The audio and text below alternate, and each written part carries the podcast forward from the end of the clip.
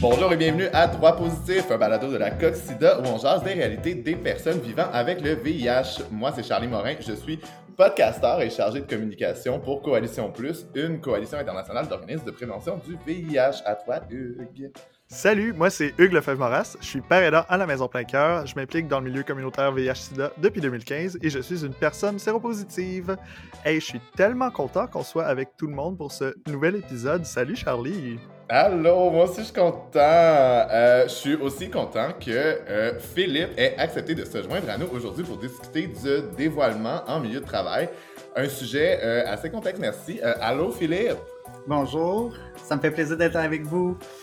Yes, nous aussi, on est bien contents. Et comme d'habitude, aussi, on a notre juriste en résidente. Cette fois-ci, on est avec Léa. Salut Léa!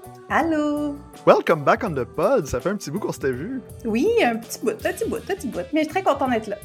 Nous aussi. Et comme d'habitude, un petit rappel aux personnes qui nous écoutent que certaines informations dans cet épisode sont de nature juridique, mais qu'elles ne sont pas pour autant des conseils juridiques. Si c'est ce dont vous avez besoin, on vous encourage à consulter un ou une avocate.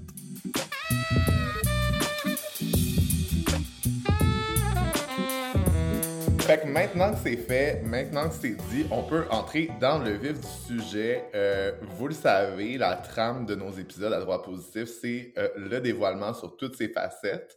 Euh, on a abordé le dévoilement en matière d'immigration, auprès de sa famille, auprès de ses partenaires, sa communauté. Et là, pour les prochains épisodes, on va couvrir le dévoilement en milieu de travail. Yes, et c'est une question assez vaste. Il est parfois difficile de se, de se retrouver entre obligation et choix de dévoiler. C'est aussi un enjeu qui peut avoir des répercussions différentes selon notre profession ou notre milieu de travail. Donc aujourd'hui, on jette un petit coup d'œil à la réalité des personnes vivant avec le VIH qui travaillent spécifiquement dans le réseau de la santé avec notre invité Philippe. Salut Philippe! Allô!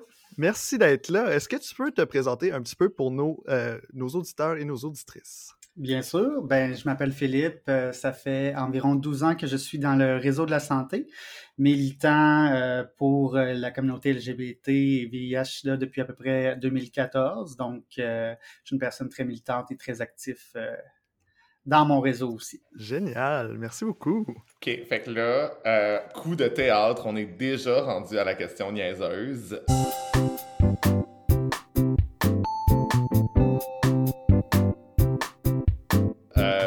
Ça commence bien. Léa, j'ai besoin de toi pour euh, répondre à euh, ma niaiserie. Euh, est-ce qu'il y a des emplois ou des professions qui sont fermés aux personnes vivant avec le VIH, c'est-à-dire qu'on ne peut pas occuper si on est une personne séropositive? Merci, Charlie. Excellente question. Puis je pense que le fait que Philippe nous ait dit qu'il travaillait dans le secteur de la santé et services sociaux, ça susciter certaines questions, mais non, il n'y a aucun emploi qui est interdit ou qui est fermé aux personnes vivant avec le VIH. Euh, Jusqu'à présent, il n'y a aucun employeur non plus qui a réussi à démontrer que la séronégativité est une exigence professionnelle justifiée. Donc, euh, si on est une personne vivant avec le VIH ou même une hépatite, puis on souhaite euh, être chirurgien ou être dentiste, techniquement, on peut le faire. Euh, Ceci dit, euh, il y a certaines professions qui impliquent de poser des actes qui peuvent poser un plus grand risque de transmission. On parle ici, euh, comme de fait, des médecins, des dentistes, des hygiénistes mm-hmm. dentaires, des infirmiers, infirmières, des sages-femmes, des ambulanciers et ambulancières. Donc, on parle souvent de personnes qui ont à euh, gérer et faire poser des actes souvent dans des cavités corporelles euh, qui sont qui sont mal éclairées et euh, qui nécessitent aussi de manipuler des objets. Moi, les maudits les maudites qui ont des cavités corporelles mal éclairées là. Mais tu sais, souvent c'est moi des LED là-dedans. Mm-hmm. donc une personne qui travaille ou qui même qui étudie euh, dans ces domaines-là, mais qui se sait aussi porteuse du VIH, de l'hépatite B ou de l'hépatite C, euh, doit faire appel au service d'évaluation du risque de transmission des infections hématogènes. Ça s'appelle le CERTI. C'est un service de l'INSPQ euh, pour évaluer les risques de transmission dans sa pratique et, si nécessaire, recevoir de, cette, de ce service-là des recommandations pour ajuster sa pratique professionnelle. Mm-hmm. Puis quand on évalue le risque, on va notamment prendre en compte la charge virale de la personne. Puis on sait que plus la charge virale est basse, moins il y a de risque de transmission. Puis ça, c'est vrai dans le contexte sexuel et professionnel. Donc, des ajustements à la pratique, s'il y a à en faire, euh, ils vont prendre ça en compte aussi. Puis on s'entend, les professionnels de la santé, euh, on, on s'attend à deux qui connaissent leur statut sérologique, puis même si on ne connaît pas son statut sérologique ou on ne connaît pas non plus le statut sérologique de nos patients, doivent par défaut prendre des mesures de prévention euh, des, des, des, infections. Euh, ça, c'est des principes de précaution universels qui s'appliquent à tout le mm-hmm. monde, justement, qui visent à minimiser les risques de transmission. Ça va du, du port de gants quand on fait des, des procédures aussi ou qu'on donne un vaccin ou quoi que ce soit. Donc, un certain standard minimum à respecter pour prévenir l'infection du patient au traitant, du traitant au patient. c'est ça, ça va dans les deux sens. Là. Oui, on, parce qu'on ne sait jamais exactement, comme tu le dis, si un patient peut avoir quoi que ce soit. D'où les mesures de protection universelle, on prend pour acquis que tout le monde a le VIH, fait qu'on prend des mesures pour. Effectivement. Puis, tu sais, c'est un faux sentiment de sécurité de se dire, mais mm-hmm. j'ai le droit de savoir si mon patient euh, est, une personne porteuse du VIH. Mm-hmm. Comme il y a certaines personnes qui disent, ah, mais c'est mon droit de savoir si la personne qui me traite est porteuse du VIH. Non, c'est un faux sentiment de sécurité mm-hmm. parce qu'il y a des protections, des, des moyens de prévention qui doivent être qui doivent être pris, peu importe notre connaissance du statut sérologique de la personne euh, qu'on traite ou qui nous traite. Euh, puis concernant le CERTI, pour revenir euh, à ça, euh, dans l'application des recommandations, c'est seulement ces personnes-là qui, à l'extérieur de l'INSPQ, vont avoir des renseignements sur la personne qui est visée euh, au fin d'appliquer ces recommandations-là puis d'évaluer si elles sont bel et bien mises en œuvre. Donc, c'est pas le département au complet qui est supposé être au courant du statut sérologique du membre de l'équipe. C'est vraiment assez limité les personnes qui vont être qui vont savoir qu'une certaine personne a des, des ajustements à faire si c'était le mm-hmm. cas à sa pratique. Parlant d'aménagement, euh, d'ajustement ou d'accommodement, Philippe, toi, euh, est-ce que tu as fait ce choix-là de dévoiler ton statut à ton employeur? Je peux vous dire qu'il y a eu des circonstances, là, euh, on s'entend que la pandémie, ça n'a pas été facile. On a eu beaucoup de délestage. Moi, je viens quand même d'un hôpital, donc je me suis ramassé dans le CHSLD le plus touché quand même au Québec. Donc, ah c'est un sujet qui est venu sur la table quand même. Je te dis pas que c'est allé directement à World Direction, tout ça, mais il y a eu beaucoup de débats. Euh, je remercie euh, quelques camarades qui m'ont défendu, qui ont été... Euh, excusez, j'ai des émotions. Qui ont été obligé de, de sortir mon diagnostic. Je me suis ramassé, avant de partir dans ce grand CHSLD-là, on m'avait délaissé dans une résidence privée, dans le fond, qui, on nous avait dit qu'elle allait avoir toutes les mesures nécessaires pour me protéger. Donc, on parlait de masques, de jaquettes, de gants, de visière. Mm-hmm. Il n'y avait pas de visière. C'était une jaquette pour toute la bâtisse, les gants. Donc, euh, j'ai contacté qui de droit qui justement défend mon euh, dossier, puis euh, elle m'a sorti right now de là. Ça a pris cinq minutes, c'est déjà sorti, puis évidemment, les nouvelles avaient débarqué. Donc, mm. dans ces circonstances-là, ben, elle a dû faire un dévoilement. Elle pleurait au téléphone je la comprenais, mm-hmm. mais en même temps, je l'acceptais, dans le sens, elle voulait me protéger. Mais aussi, tu sais, c'est-à-dire que c'est un choix, mais qu'il n'y en est pas vraiment un. C'est-à-dire que, tu sais, euh, le VIH étant touchant le système immunitaire dans une nouvelle pandémie où on n'a pas nécessairement les informations encore sur les interactions entre VIH, COVID, de te faire mettre dans cette situation-là par ton employeur, tu n'as pas le choix de dévoiler si tu veux pouvoir te protéger non plus. Ben, scientifiquement, il n'y avait rien qui pouvait nous, donner la ligne directrice si j'allais être en danger ou non. Mm-hmm. Bon, coup de dé, j'ai été un des seuls qui n'a jamais été contaminé à la COVID dans ce CHSLD. Euh, est-ce que c'est euh, mon expérience dans le système de la santé qui, tu sais, je suis quand même très, tu sais, j'ai fait tout l'hôpital au complet où je travaille, donc euh, mm-hmm. les, mesures aseptiques, tout ça, je les, connais bien. Je me suis ramassé sur un, département où est-ce que c'est comme moi qui est devenu chef d'équipe parce que tout le monde était tombé dans la COVID, donc j'ai réussi à m'en sortir. Par contre, pour des raisons exceptionnelles, suite à, à mon retour à mon boulot, à mon vrai poste, si on veut, ben, finalement, ben, je, devais joindre une autre équipe. Mm-hmm. Et donc, ce sujet est encore revenu sur la table. Ah ouais, hein? Il a été obligé de dévoiler parce que les ressources humaines, ça joue à chaise musicale, évidemment. Fait que t'auras beau le dire à un, mais il faut, euh, comme le mentionner, euh, malheureusement à d'autres puisque la personne est partie. Donc, c'est revenu encore malheureusement à la charge. Mm-hmm. Puis, est-ce que tu vois, tu sais, justement, quand ton statut se fait dévoiler quand tu dis il y a des changements d'équipe, tout ça. Comment ça se passe de toujours devoir confronter des collègues puis qui, apprennent ton diagnostic, est-ce que tu vois un, changement dans leur attitude? Euh, comment ça se passe avec des gens que tu côtoies au quotidien? Ben, je peux vous conter une expérience que j'ai vécue. Euh, je travaillais euh, en réadaptation pour les personnes âgées, genre physiothérapie. Et malheureusement, il y avait une éclosion, ce qu'on appelle le carba. Et moi, j'avais un verre d'eau à côté de moi, puis la patiente, elle avait amené son verre, et malheureusement, ben, j'étais sûr que j'avais pris dans son, euh, quelque chose dans son verre d'eau, que je m'étais trompé de mm-hmm. verre. Donc, je suis allé voir l'infirmière, puis j'ai posé la question. Est-ce qu'il euh, y a un danger pour moi, quelque chose? Elle a dit, ben, le VIH. Quoi? Straight up de même. Je dis, ben là, comment vous voulez je pogne ça? Fait que, bon, je suis retourné, je suis parti. Je suis retourné la voir, puis là, il y avait un autre de mes camarades qui était là. Je pose encore la question. Ah ouais, elle a le sida. Donc, euh, j'ai pris mon courage à deux mains, puis je leur ai dit, est-ce que vous savez que vous parlez avec quelqu'un qui est atteint du VIH là? Je suis parti. Hmm. Je suis ah venu hein? un petit 10 heures, 10 euh, minutes après là, sur le département, puis ma camarade a pleuré. Je sais pas si c'est pour ça, mais j'espère que ça y a fait bien mal parce qu'en tant qu'infirmière, quand même, euh, je pense qu'elle se devait de justement ne pas niaiser avec ça. Mm-hmm. Ouais, c'est pas fort pas savoir quand même. Fait que non seulement tu deals avec ton propre dévoilement, mais tu vois aussi des, des, dévoilements non consensuels de d'autres patients aussi ah euh, au milieu de travail. Ah oui.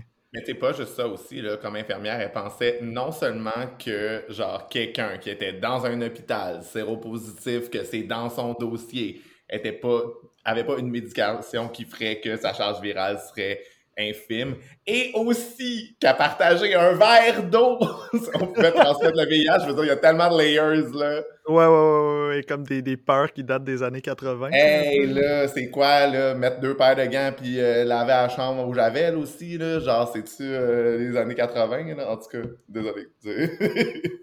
puis, mettons que toi, quand tu vois, quand tu vois tout ça, là, comment, c'est quoi ta relation au niveau confiance, méfiance de ton milieu de travail quand tu vois que justement des, professionnels de la santé ont des pensées euh, comme ça qui datent d'un autre siècle? C'est comment on garde confiance en son milieu de travail?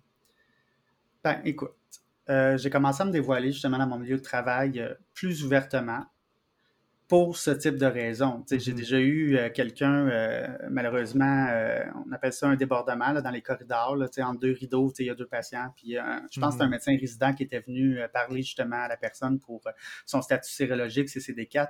Mais ça avait tellement été dit fort que moi, je l'ai entendu. Là, fait que, je suis allé voir ce médecin-là résident, puis je lui ai dit Excusez-moi, je suis président d'un organisme en prévention, donc pensez pas que vous avez été un petit peu fort avec euh, le, diagnostic de la personne et le dévoilement. je veux dire, c'est un des rideaux. que mon message a passé. Puis pour revenir peut-être un peu euh, à ta situation, là, tantôt qu'on parlait de COVID, donc d'ajustement, puis là tu dis que tu es allé voir euh, les supérieurs, tu as parlé du fait d'être immunosupprimé. Je poserais une question à Léa, puis je voudrais savoir en temps normal comment ça devrait se passer euh, ce, genre d'accommodement-là, parce que c'est ça, le devoir faire toutes ces démarches-là, ça ne devrait pas être la norme. Non, c'est ça, de, de, voir, de se voir un peu forcé de dévoiler pour, pour obtenir quelque chose, pour être protégé, ou même que quelqu'un se sente obligé de, de, de, révéler quelque chose de profondément, de fondamentalement confidentiel sur nous pour qu'on soit protégé aussi. C'est, c'est pas comme ça que les choses devraient, devraient se faire. Mm-hmm. Euh, c'est sûr qu'il y a plein de zones grises. Euh, la COVID notamment euh, fait apparaître diverses questions qu'on n'avait pas nécessairement eu à se poser euh, avant, mais en principe, là, ce qu'il faut se rappeler, c'est que l'état de santé d'une personne, son statut sérologique, c'est quelque chose qui est confidentiel et en milieu de travail, auprès de ses collègues, c'est un choix personnel de dévoiler ou non. Mm-hmm. Euh, Cependant, une personne qui souhaite demander à son employeur des accommodements ou des ajustements ou encore une réaffectation en raison de son état de santé, notamment parce qu'elle est immunodéprimée ou immunosupprimée, euh, va nécessairement devoir justifier ces demandes-là par des informations concernant son état de santé. Euh, Ce mm-hmm. qu'on a vu avec la COVID, c'est justement des travailleurs, travailleuses immunosupprimées euh, où l'INSPQ recommandait une réaffectation de ces personnes-là dans certaines circonstances à d'autres tâches où il y aurait un moins grand risque pour elles d'être exposées euh, au virus. Mais dès lors qu'une personne immunosupprimée qui veut se faire réaffecter doit démontrer elle doit démontrer qu'elle remplit les conditions de l'immunosuppression qui sont établies par l'INSPQ, euh, par exemple avec une note de son médecin. Puis normalement, les médecins trouvent une formule assez juste, assez discrète qui confirme qu'une personne a besoin d'ajustement dans mm-hmm. ses conditions de travail ou de donner ou de, de, de devoir ajuster certains, certains euh, certaines conditions liées à l'emploi, certains paramètres, voilà, en raison de, de, son état de santé, mais sans donner trop de détails sur mm-hmm. l'état de santé. Euh, sans donner la nature même de, l'handicap ou de la condition qui requiert l'accommodement. Mais avec la COVID, on a vu des employeurs essayer de creuser vraiment pour des détails euh, qui, justifieraient l'immunosuppression. Euh, d'une personne, notamment euh, pour savoir donc la liste des médicaments que la personne prenait, si vraiment il y avait un réel besoin euh, de, réaffectation. Mais en principe, c'est seulement dans ces cas-là l'information qui est pertinente qui doit être transmise à l'employeur. Notamment aussi, ça vaut aussi pour les justificatifs d'absentéisme. Donc, si on doit quitter le travail pour des raisons de santé, c'est seulement certaines informations pertinentes qui doivent être remises et non pas un historique complet de, de la personne ou des détails sur pourquoi est-ce que la personne est immunosupprimée. Donc, on va essayer, on a vu l'élastique être poussé, euh, mm-hmm. mais il faut se rappeler que c'est seulement les informations assez pertinentes et limitées à la demande qui, qui peuvent être euh, dévoilées. C'est ça, il y a une limite à l'historique médical qu'on peut, euh, qu'on peut creuser. Là. Absolument. C'est pas une excuse pour creuser dans tout l'historique médical de son employé. Si je peux me permettre, euh, bon, comme vous le savez, les personnes immunosupprimées ont dû avoir une troisième dose le 31, si je ne m'abuse, à août 2021. Donc ça, c'était l'étiquette mm-hmm. qu'on méritait toutes. Il y a quatre critères seulement, hémodialysé, VIH, euh, j'en oublie. Donc, tu avais déjà l'étiquette au 31 août, si tu allais te faire vacciner après ça puis que tu avais une troisième dose, ton étiquette était déjà marquée. Ah par les médicaments, c'est facile à dire, ouais, il n'y a pas de médicaments pour euh, le cancer, ainsi de suite. Il reste pas bien ben, les portes de sortie. Là. Donc, ah c'est ça. C'est, le danger d'un, de la zone grise, là, justement, de, de, de, de, parler de ses vulnérabilités, de son état de santé. Ça, ça fait euh, poser des questions. Là à nos employeurs? Ben en fait, le but qu'il fallait être vacciné, puis qu'on a eu malheureusement un désordre à savoir si c'était obligatoire d'être vacciné ou non. Quand on reçoit notre dose de vaccin, ça s'en va au bureau de santé dans mon dossier médical aussi, parce que l'employeur se doit d'avoir les personnes qui étaient vaccinées, ainsi de suite. Donc, euh, tu sais, quand on voit troisième dose, euh, puis en plus, rien que de se présenter pour aller chercher sa troisième dose, souvent c'était mes camarades qui pouvaient me vacciner. Donc, euh, la première question, c'était pourquoi vous êtes ici pour une troisième dose. Donc, euh, mmh. voilà. Mais ça, en tant que tel, tu sais, tes collègues qui te posent familièrement la question de hein, comment ça se fait que tu es là pour une troisième dose, ça, c'est quand même un. C'est-à-dire que tu pas supposé faire ça comme professionnel. C'est juste un truc de familiarité qui se sentent à l'aise parce qu'ils te connaissent, mais que techniquement, ils devraient pas, right? Exactement. C'est ça.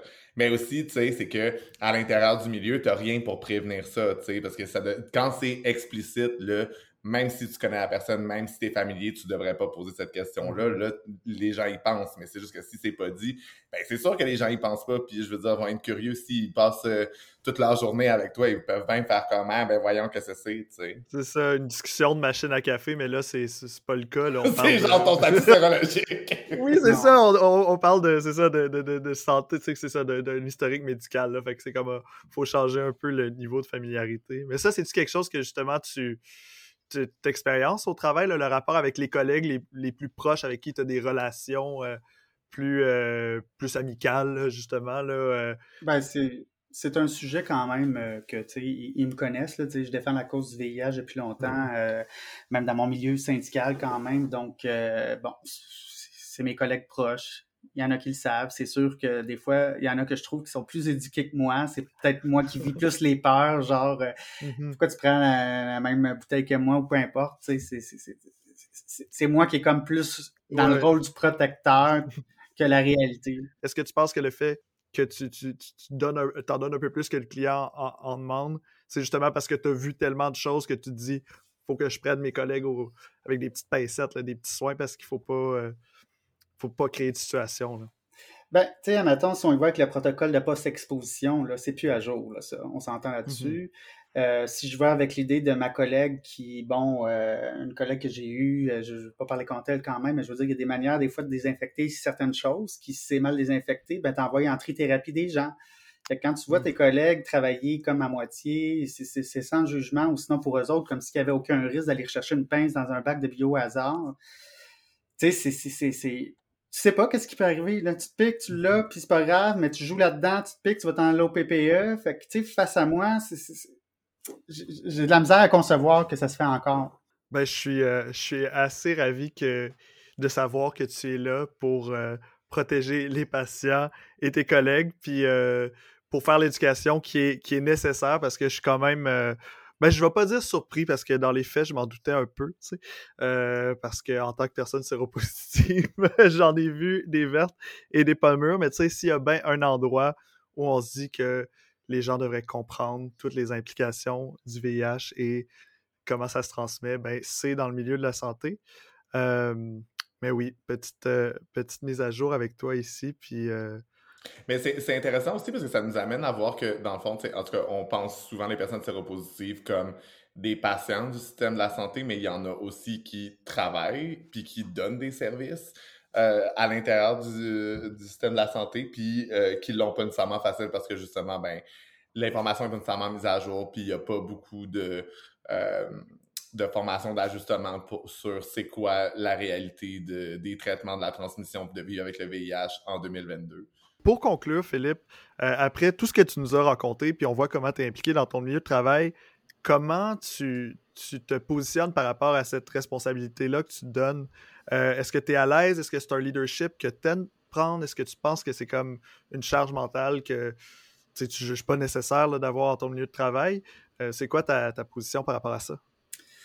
Ben, ma position là-dessus, ben, je vais toujours rester un militant. Je me dois mm-hmm je me dois de faire la prévention. Ça, c'est mon dada. Tu sais, je veux dire, euh, je me suis retrouvé moi-même avec la maladie. Donc, tu sais, en quelque part, peu importe ce qui s'est passé, c'est peut-être un manque juste de prévention aussi qui m'est arrivé peut-être. Ça peut arriver dans le système de la santé qu'on a une problématique puis on s'en rend pas compte.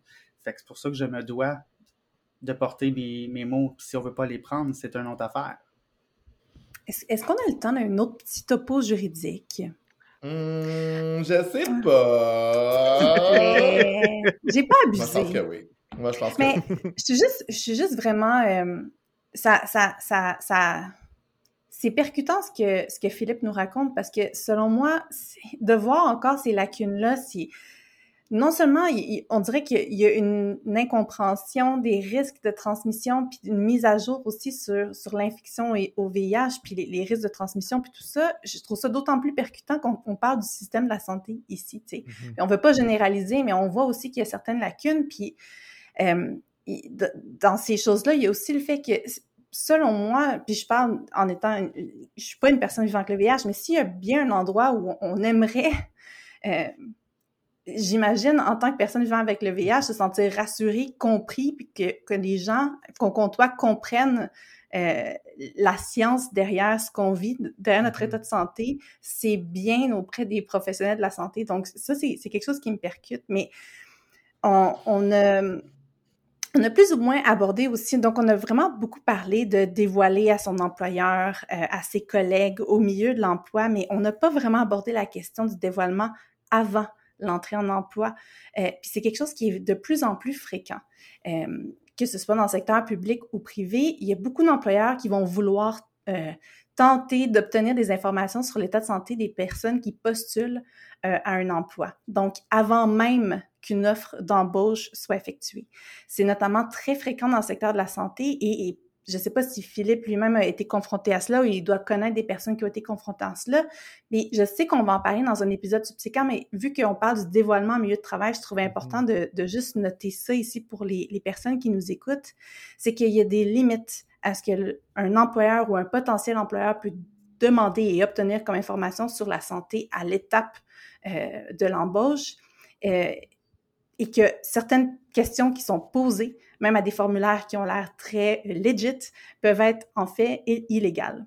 Euh, il y a des recours qui existent. Donc, pour plus d'informations en attendant le prochain épisode qui portera là-dessus, euh, je vais inviter les auditeurs et les auditrices à consulter notre capsule sur le dévoilement en milieu de travail qui est disponible sur le site internet de la COCSIDA, cocqsida.com, sous l'onglet VIH Info Droit. C'est ce qui termine ma deuxième capsule juridique. Merci de m'avoir permis de dire ces petites choses-là. Tant que c'est la dernière, là, on en a eu assez. D'accord. Euh, mais merci vraiment, Philippe, d'avoir euh, partagé ton expérience comme euh, insider qui à la fois vit des affaires, mais éduque ses collègues, d'avoir partagé cette expérience-là. C'était vraiment enrichissant comme conversation. Ben, ça me fait plaisir. moi, je vous remercie de m'avoir invité. dernier mot de la fin pour moi, ben, je préfère faire de la prévention que faire de la postvention, d'attendre mmh. l'impact. Mmh, voilà. Mmh, mais vraiment, euh, merci d'avoir été là avec nous et merci pour tout le travail que tu fais auprès des patients, mais aussi auprès de tes collègues et tout ton militantisme, comme tu l'as dit. Euh, merci. On a besoin de, de personnes comme toi. C'est super gentil d'avoir été avec nous. Merci beaucoup. Donc, c'était tout pour notre épisode. Merci énormément, Philippe, d'être venu discuter avec nous si ouvertement aujourd'hui. Euh, c'est ce qui conclut euh, cet épisode de droit positif sur le dévoilement en milieu de travail. Euh, merci aussi à Léa pour toute l'information juridique. Ça fait plaisir. Merci à vous de m'avoir accueilli. Et merci, Hugues. On se reparle bientôt. Yes, certain. On va se retrouver euh, dans quelques semaines pour un autre épisode portant sur le dévoilement sous toutes ses coutures, comme à l'habitude. Un grand merci à toi aussi, Charlie, et aussi à nos auditeurs, nos auditrices d'avoir été à l'écoute, et aussi, comme d'habitude, à notre super monteuse et à la technique, Marie La Rochelle. Donc, vous étiez avec Hugues Lefebvre-Moras. Et Charlie Morin. Et vous écoutiez Droit positif. À la prochaine, la gang. Bye.